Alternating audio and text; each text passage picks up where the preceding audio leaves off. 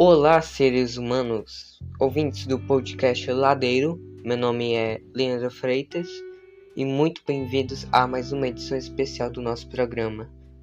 Hoje iremos fazer uma análise do poema que tem como autor, mais conhecido por seu apelido carinhoso, O Boca do Inferno, Gregório de Matos, pertencente ao movimento literário do século XVII, barroco, época de muita reflexão e crítica envolvendo a Igreja Católica e grupos sociais da época.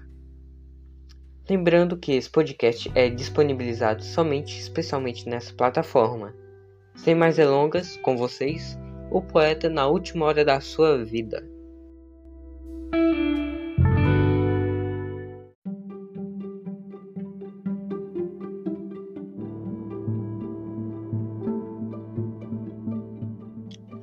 Meu Deus, que estais pendente em um madeiro, em cuja lei protesto de viver, em cuja santa lei hei de morrer.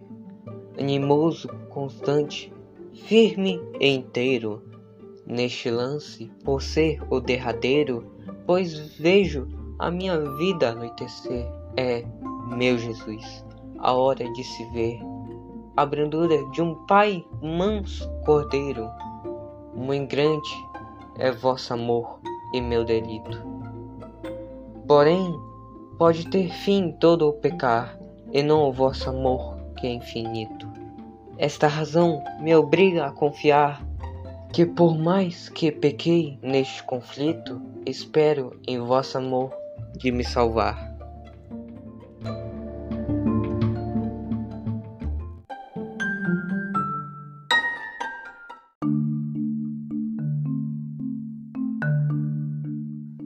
Nossa, acho que o primeiro aspecto mais evidente que devo falar é a presença da religiosidade.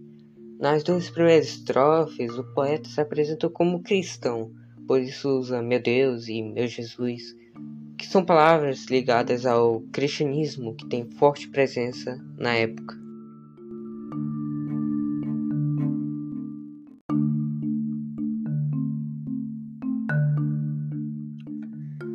Até neste ponto, não dá para presumir o porquê de ter ganhado esse apelido. Em seguida, ele traça uma enrascada, deixando a entender que o pecar tem fim, mas o amor de Deus é infinito. Então faz uma encruzilhada em que, mesmo ele pecando bastante, Deus teria que obrigatoriamente perdoar ele de qualquer forma. Agora sim, deu para saber o porquê de ter ganhado o apelido deveras blasfemado.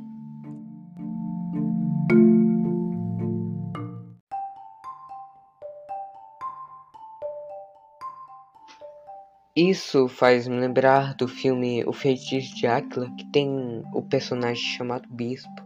Ele tem esse aspecto semelhante e faz essa jogada a todo momento com Deus. Ele fala, por exemplo, me ajude com esses guardas que eu nunca mais pecarei. Mas você sabe que sou mentiroso, então a culpa é sua.